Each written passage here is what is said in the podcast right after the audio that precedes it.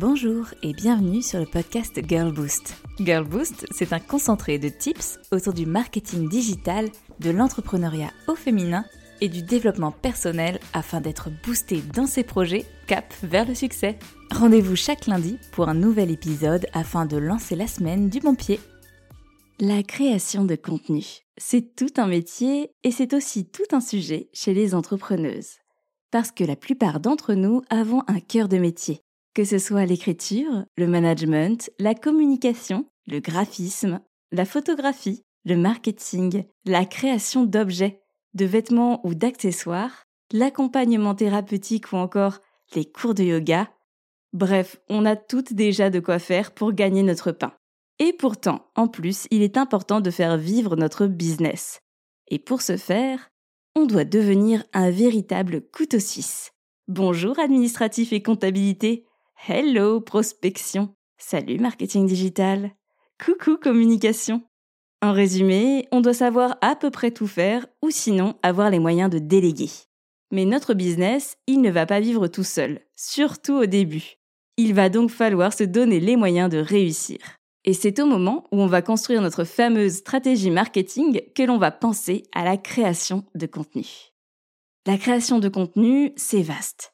Mais globalement, c'est le fait de créer du contenu pour pouvoir communiquer. Donc que l'on parle de post Instagram, vidéo YouTube, post LinkedIn ou encore la rédaction de lead magnets comme des e-books ou des masterclass, etc., on parle de création de contenu. D'ailleurs, je ne sais pas si tu as remarqué, mais les blogueurs et les influenceurs d'hier sont devenus des créateurs de contenu.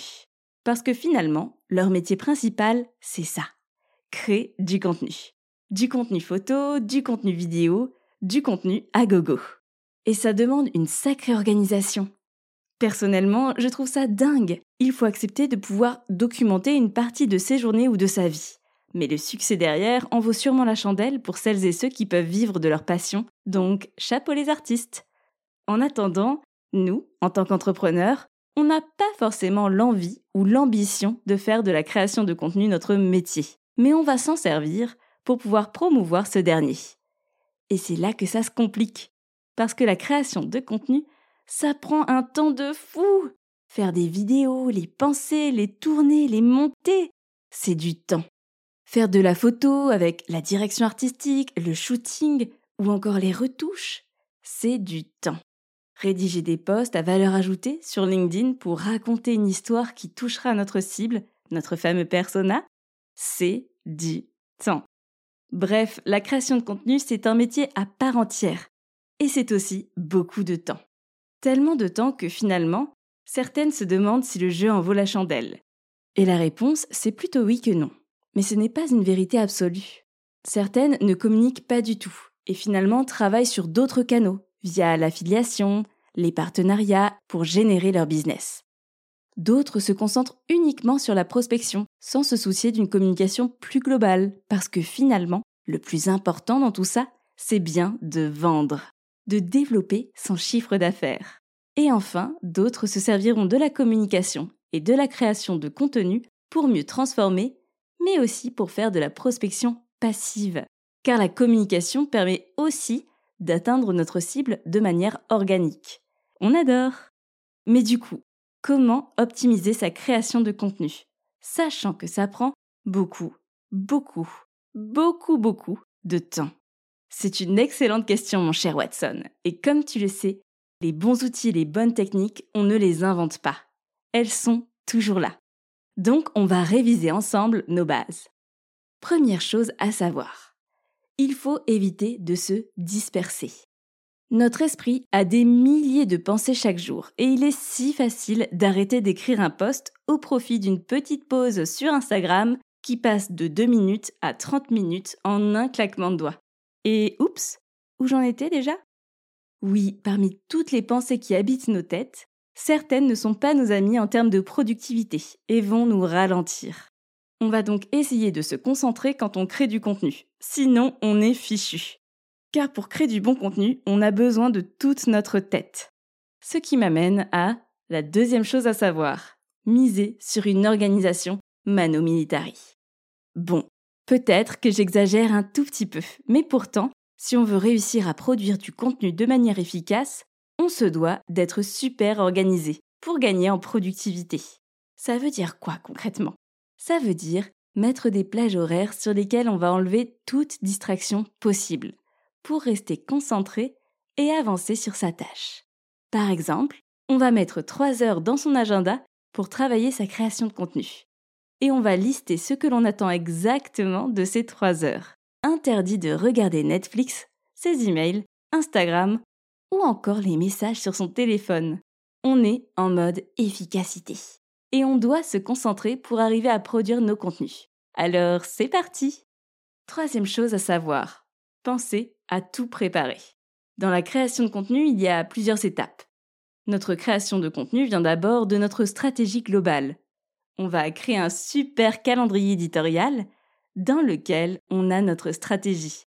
On sait que telle semaine, on voudrait parler de tel sujet parce que l'on a tel produit ou interview qui sort à ce moment-là. Que pour les vacances, on a envie de faire un contenu frais et détente, et ainsi de suite. Donc notre calendrier éditorial, c'est notre base. Ensuite, on va devoir imaginer les meilleurs contenus pour parler de nos sujets.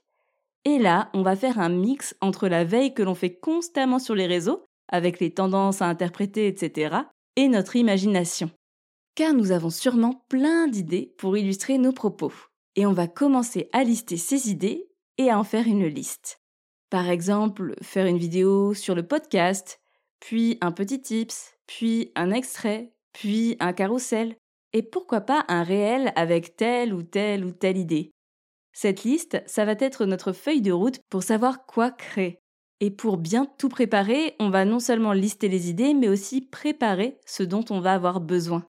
Car si on veut faire une recette en vidéo, il faut penser aux ingrédients, aux outils, à la lumière, au fond, bref, à tous ces détails que l'on peut préparer au préalable pour être sûr que le jour J, on crée du contenu dans les meilleures conditions.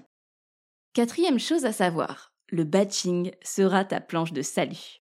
Attention, tous les créateurs de contenu n'ont pas forcément un calendrier éditorial, ni même une grosse préparation sur leur création de contenu. C'est vrai, après tout, c'est leur cœur de métier, et en réalité, ils font tous les jours du contenu. Mais toi, en tant qu'entrepreneuse, tu as sûrement d'autres chats à fouetter. Donc, plus tu es organisé, mieux c'est pour te concentrer justement sur ton métier. L'idée du batching, c'est que pendant une plage horaire que tu définis, tu fais la même action plusieurs fois. Exemple, je ne tourne jamais un reel tout seul. Généralement, j'en tourne 3, 4, parfois 10 pendant la même plage horaire. L'idée, c'est de profiter de tout le setup avec la lumière, la tenue, les accessoires et la préparation que j'ai fait en amont pour tourner un maximum de vidéos. C'est la même technique pour les posts LinkedIn, les carousels, les descriptions de posts, les épingles Pinterest, les séquences email, bref, peu importe le contenu que tu vas créer. L'idée, c'est de le faire en bloc pour être plus productive. Et crois-moi, tu le seras. D'ailleurs, ce sont exactement les mêmes méthodes que j'utilise quand je crée une formation en ligne. Comme je te le disais, on ne réinvente pas l'eau chaude, on se sert des meilleures techniques pour optimiser son temps, surtout quand on est sur des activités qui prennent autant de temps.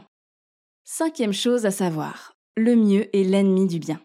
Oui, on adore les expressions chez Girlboost. On est souvent super perfectionniste. Et oui, beaucoup d'entrepreneuses s'identifieront.